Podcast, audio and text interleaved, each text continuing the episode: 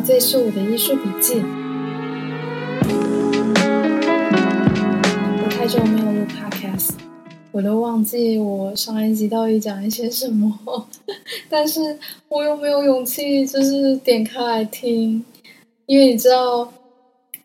嗯，听到自己的声音其实是有一点害羞啦。没关系，就是要讲 D I B 肯嘛，对不对？我是稿子也写好很久了，然后不知道为什么，就是有很多有的没有的事情就 delay 了，然后也有可能说我对这集有很多的期待吧，有有有很多很想讲的，但是有太多想讲的东西，但是。不可能，就是一集可以讲完，不能塞太多东西了。所以我就想说，哦，不行不行，就是要随性一点这样子。嗯，我在是一九年的时候去的，去迪亚比肯。那你，我很推荐，如果要去纽约旅行的时候，一定要去参观。那坐一个多小时的火车，那沿途你就可以。看那个哈德逊河，可以感受到就是慢慢远离大城市，到比较接近大自然、比较乡下的地方，可以看到就是很多人就是全家一起出游。那坐到那个伊肯的火车站，因为我之前在纽约的同事就跟我说，他他说就是有很多人就是会。叫他如果退休的话，可以在那边 买房子，因为那边真的是，这也，嗯，就是它的步调很慢，然后就是很乡村的生活。沿途呢，你就是往上坡走，不到十分钟就可以看到那个迪亚比肯了。它是没有围墙的，是被呃造景跟花园给呃包围住，就是。当时候是由艺术家 Robin Irwin 设计的。原本他的工厂的旧址本来就是那种开放的空间，所以呃没有什么动线的规划，导致说你如果在观看的时候，其实你如果被什么东西吸引，就去看。这有点像是四处在漫游的那种感觉，就是根据你的感官，根据你的，就是你你看到什么，然后就去看什么的那种很直觉性的呃观看的体验。当初呢，蒂亚在盖的时候也没有选择说跟设计师啊或者是建筑师合作，反而呢是找艺术家来共同营造。那所以我觉得。每一个艺术家他的作品都有一种，好像是一个自成一个独立的空间，但同时呢，因为它也是开放的，也是有的是半开放，有的是完全开放的。那即便是它呃放在一个就是开放的空间，但它同时独立又可以跟其他就是。呃，艺术家同期的艺术家做对话的那种感觉，不知道能不能就是，嗯，我这样讲不知道能不能感感受得到。就是虽然是各自独立的，但是同时在那个空间又有那种对话的效果。所以我觉得这样的设计真的是那个巧有有它的巧妙的地方。我也很推荐他的那个定时导览，但是我记得他大概要讲一个多小时。嗯，讲的非常好，但 因为一个多小时，我我当时候没有预料到，然后就是没有把它听完。那如果说想要去参观，可以真的是保留就是较多的时间在那边。那我们上一集有讲到说，他都是他的作品都是集中在六零年代跟七零年代，他可以说是就是有很多嗯，怎么说艺术呃。风起云涌的，就是一个时期。呃，我最近在看一本书，它是有点讲说，嗯，现在的画廊、现在的画商，他过去是怎么发展起来的？有点在讲说，呃，讲欧洲跟特别是还有特别是美国的部分，他们经历了，就是画廊经历了怎么样的发展的就是历程。那我就看到有一段那个佩斯的老板 Pascari，然后他说他做了就是画商大半个世纪，他觉得他人生回顾他的人生，他最得意的时刻就是六零年代末到七零年代初，当时候的纽约可以说是全球当代艺术的呃很代表的一个城市，呃整个。艺术发展是很生气蓬勃的，那包括就是，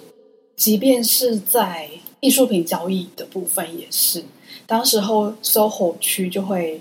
呃聚集了很多的画商。那我刚好看到就是，嗯，这些画商当时候在卖，比方说他们会说卖普普艺术卖到某一个点的时候，可能又需要有一些新的突破，然后。就又发现了极简主义，那可是，一刚开始也卖的不好什么的，就是这些有一些小小小的故事，我觉得可能是因为之前工作的背景，所以我对于除了就是艺术史以外的事情，对市场也也很关心，所以我去看那个时候，他们各个那个画商在角力的过程，其实还蛮有趣的。所以，我我是想要回到，就是蒂亚他蒂亚比肯他本身收藏的作品当中，去表达说这个时代到底在流行什么样的呃艺术，然后为什么会有这些作品的产产生？呃，你从蒂亚进去的左手边就可以看到，就是安迪沃霍的作品，也就是代表。当时候的普普艺术，简单来讲呢，它就是把流行的大众文化、消费文化变成一个艺术潮流，就好像第一次哦，艺术是以我们市井小民的生活为一个呃主轴来作为一个作品。当时候，呃，第二。他有委托安迪沃霍做了一个就是丝网印刷，叫做《影子》，也是他比较少的抽象作品。大部分蒂亚的作品都已经就是捐给了安迪沃霍 Museum，所以他我如果我没有记错，他是说他们只剩下这一件哦，他们觉得对于蒂亚比较特殊、有特殊意涵的，而且。大部分啦，就是如果以市场来讲的话，通常就是它有很多系列可能都被拆掉，就是可能因为要犯就是交易的关系，会拆掉一个一个卖。但是它是在地亚，它是很完整的呃收藏一个一个系列，嗯，非常的难得。再来是。呃，极简的部分，极简艺术，其实因为呃，普普发展到某一个程度，它会出现一种好像想要反反普普的那种世俗，想要把大众的审美再拉回到最简单、最纯粹的表现形式，所以会透过材质、透过颜颜色来。做创作，比方说，他们用一个纱线、一个灯管，或是一些工业的材质，不锈钢啊、铁啊、铝啊、亚克力等等的这些现成物来做创作。那可能在视觉上面只会觉得说，哦，它只是个线条，或是一个几何图形。那颜色都是浓缩到最极致。好像没有一个个人色彩在，简单讲讲就是没有人味，也没有情绪。嗯，有一点像是你看到什么就是什么，然后很直观的一种视觉体验，然后强迫你就是在当下去看这个这个物件。有些人也会讨论说，它跟雕塑的一些嗯。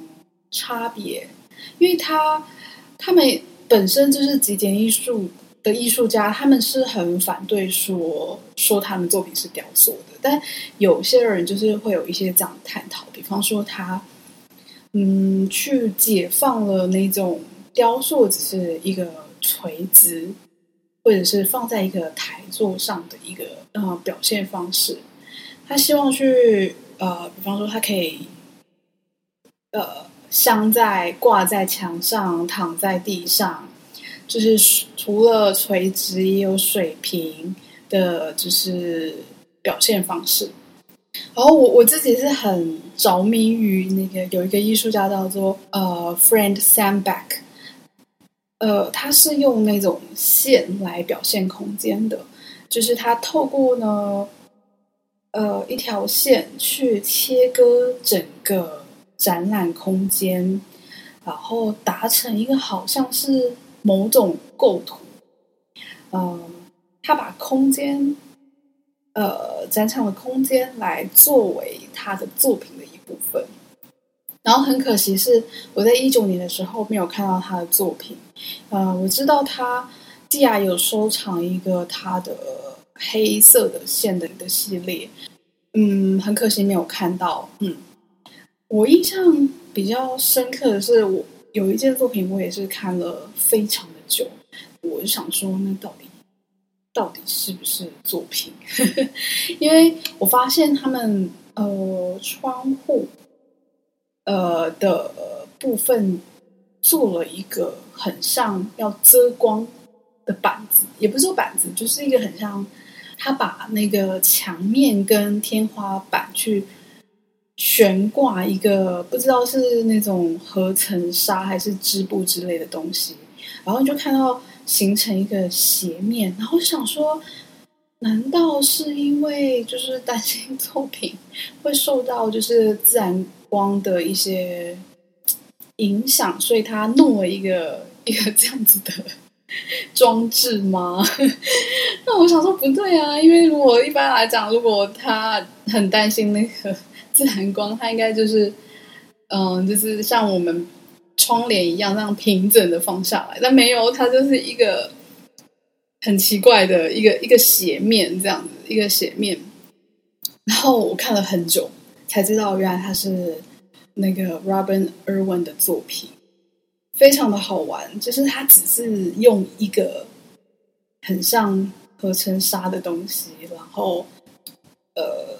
把它。悬挂在天花板跟墙面，就可以，就是那个窗边会透出透过那个材质透出来的那个光的感觉就是不一样。然后感觉是一个光的界面吧，我自己是觉得很好看啦。然后我再往下走，往地下室走，竟然有一个完全。就是全暗的空间，然后有放了很多那个荧光灯，那那些荧光灯就发出绿光，所以你在一个全暗的空间，然后就是有很多绿光这样子，看起来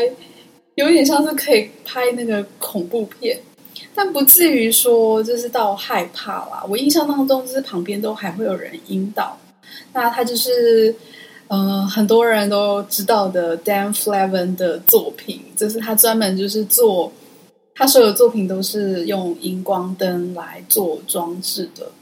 嗯，有一些人说，就是他可以就是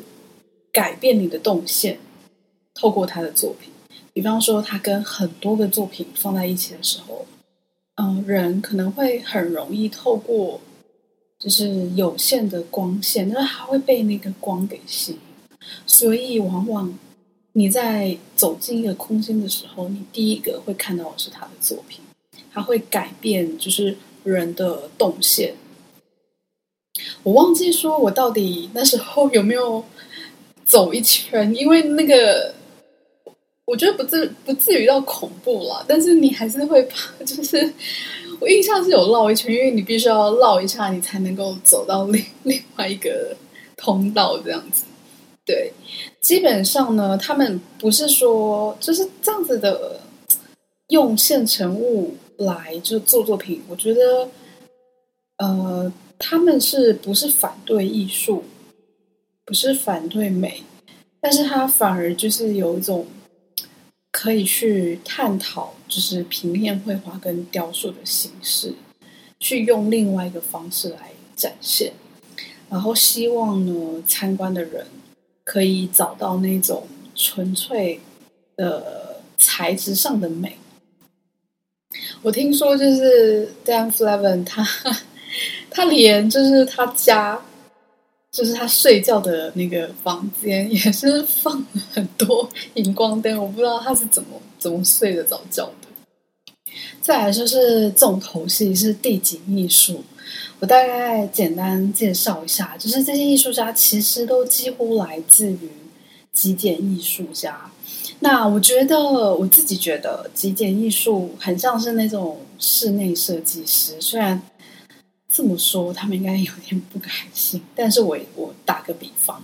然后地景艺术呢，感觉好像是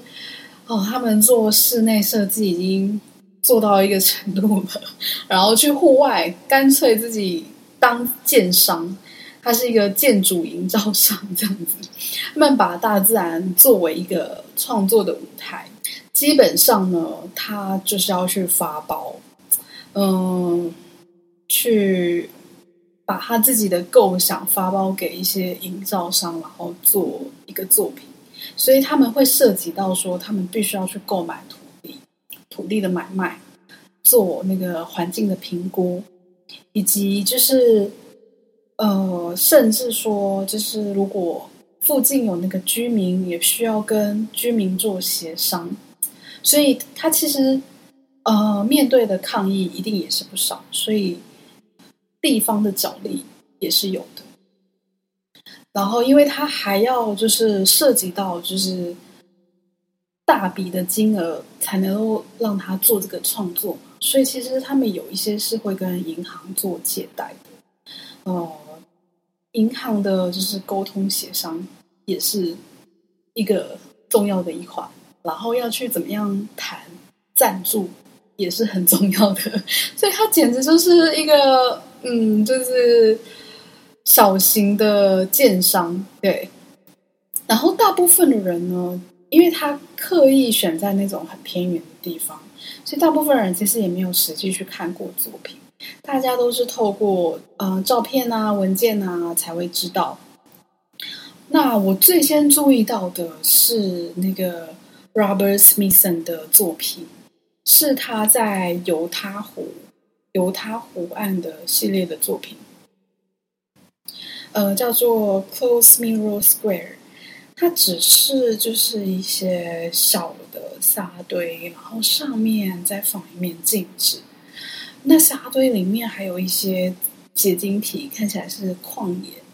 我觉得超级美的。就是你可以透过那个，它只是这么用这么简单的形式，沙堆、镜子，然后矿岩，就达到对于我对于大自然的那种想象。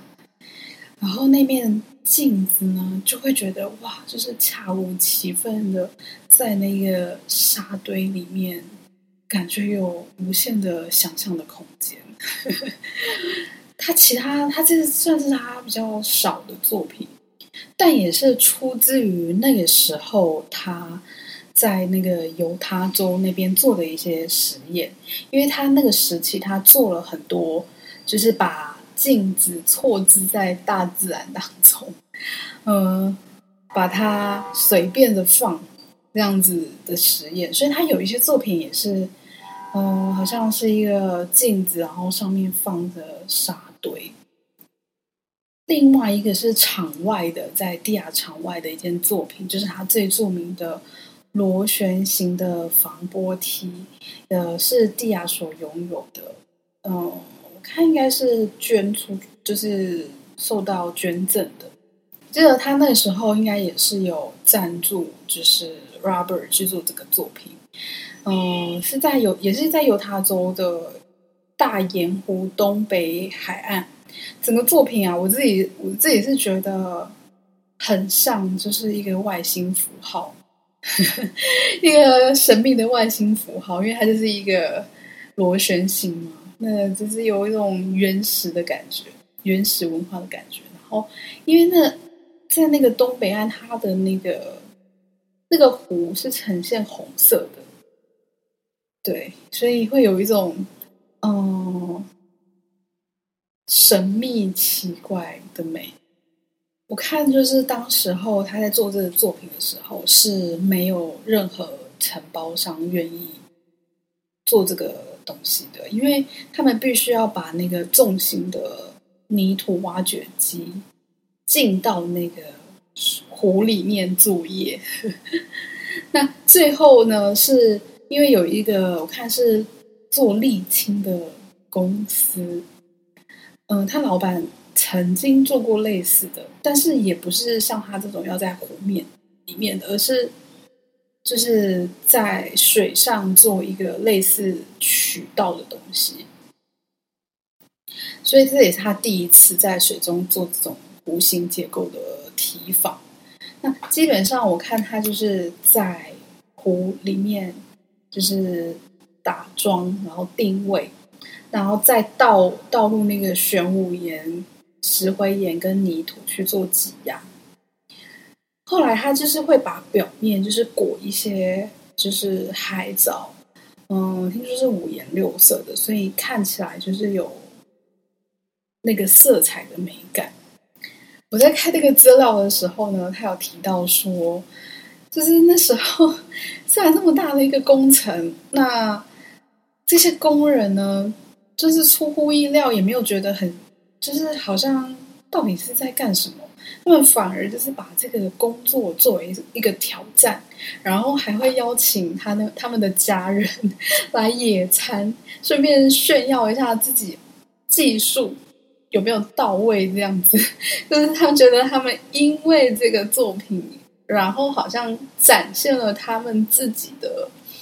专业他们的技术，所以我想说也也太也太欢乐了。那那个时候，D R 也是有赞助这个作品，所以它也是列为 D R Collection 的其中一个部分。现在就是海平面上升嘛，所以目前这件作品大部分都是沉在水里，所以大部分都是大部分时间都是看不到这件作品的。嗯。所以，呃，从这个作品可以大致上会去想说，到底为什么要做这些东西？那它的背景是因为当时候就是美国长期处于越战的时候，他们从一九五五年一直打到一九七五年，所以整个时代其实是厌战。当时候就是大家知道，就是有那种嬉皮的风潮啊，呃，就是很提倡非暴力和平的运动。那最著名运动就是那个 Flower Power，用一种很和平的方式来反战、反暴力，就是有一些嬉皮啊会去送花给民众，对，所以他们转而就是会去。对原始大自然的追求，加上呢，因为当时候那个普普艺术在商业上面的成功，导致就是呃艺术品的市场很蓬勃，就是很商业化，所以它某种程度就是有一种批判艺术的呃商业化跟制度，甚至他们有那种像是那种之前提到的那个涂鸦艺术一样会。有一点想要逃离这些机构的权威，美术馆、画廊的权威，但是他们呃反对艺术品商品化跟权威的部分有没有成功呢？基本上，因为他们你看，他们故意就是把作品弄到这么大，然后弄了这么远，是一个沙漠，是一个就是。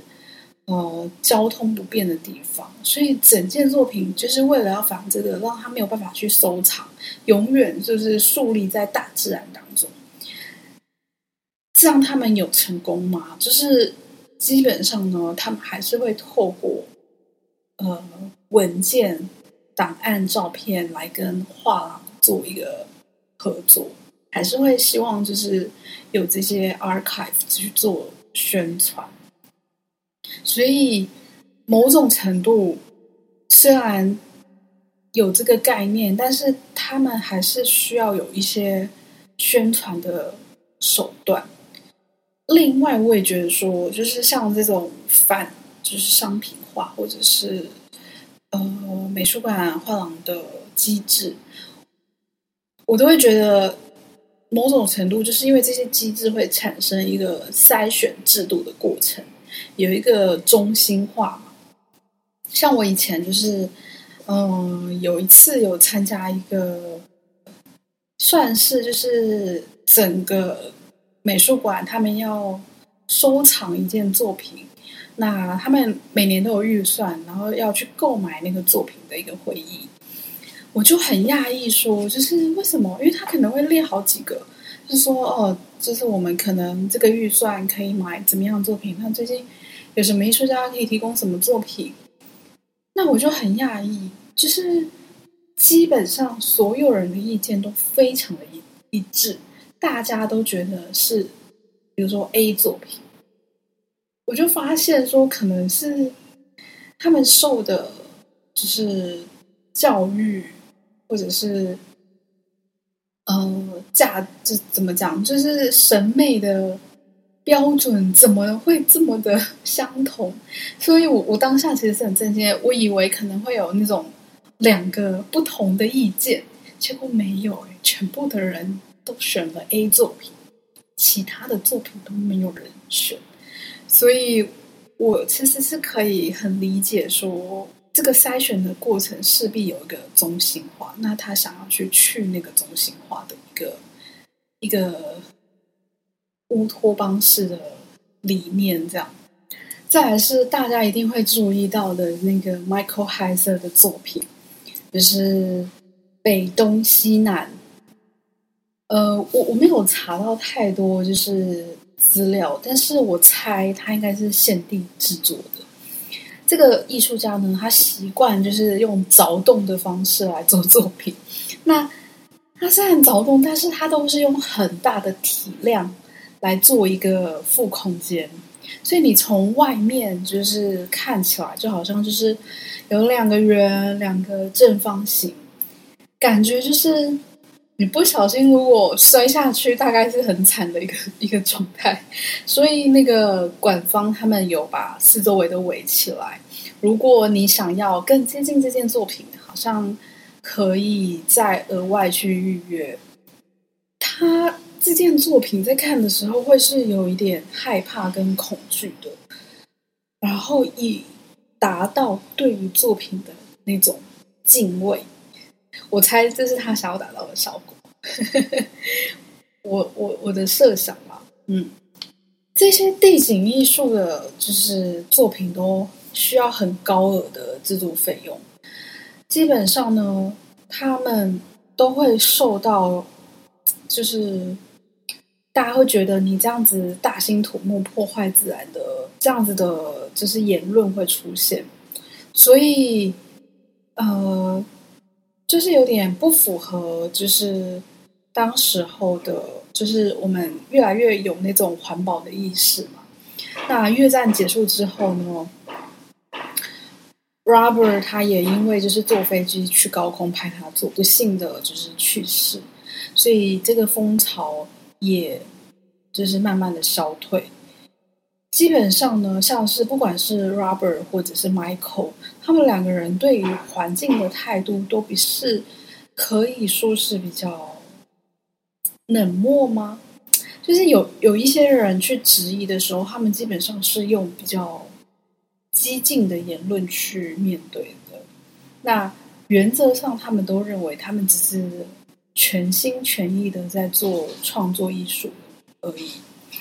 而且认真来讲，说实在的，就是作品本身，客观来说是不会对环境造成什么生态的影响的。反而就是我们日常做的那些，有时候开车会有排放，就是废气啊，或者是我们建了很多就是建筑啊，这些碳排放的问题。反而比较有有可能，就是呃，但因为他不是一个有任何你觉得他做了，好像你也不会觉得为什么有必要去做这个东西。所以他因为会带着一种很极端的个人主义，也甚至说也可以说有一点浪漫的情怀了。那因为时代的氛围在变嘛，现在呢，就是呃，大家都会觉得应该是要更能够跟环境做共融，嗯。共生的一个状态，所以当时候一定是受到很多人的挑战。像是上一集我讲到那个在那个地面去挖了一个洞的那一个，那时候我看那个抗议，我也是 看到民众的抗议，我也是笑的要死，因为就有一个民众说，我就想说，你最好可以挖出那个石油来了，就有一些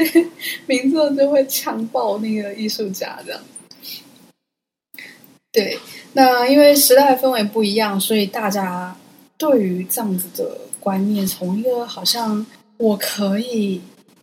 啊挑战这个大自然，到我们必须要敬畏它，必须要跟它共存。所以目前就是我觉得，好像地形艺术家比较变成一种环境艺术的一个概念。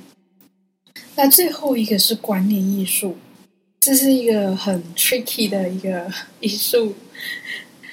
就是他本身主张想法就是作品本身，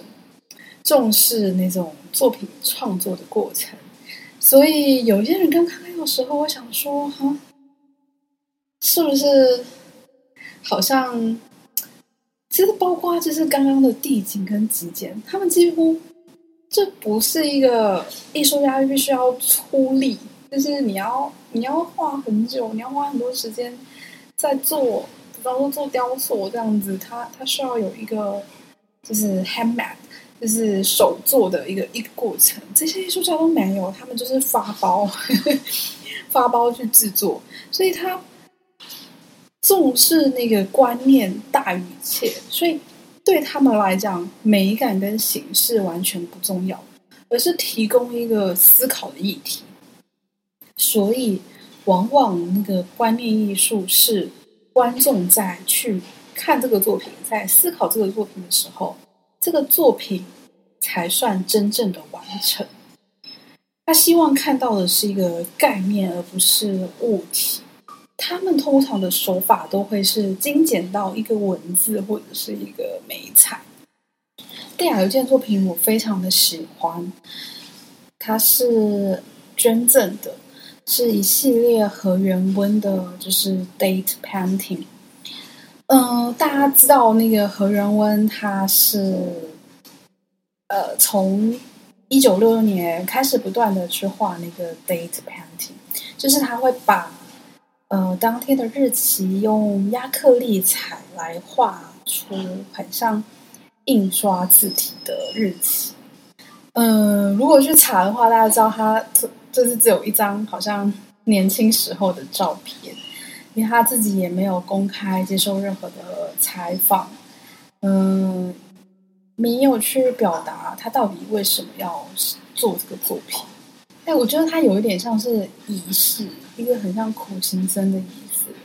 然后他就是会根据当天他所在的国家所使用的语言，还有他们对于日期的格式来调整那个。年月日的顺序跟写法，那他写出来的近乎很像，就是用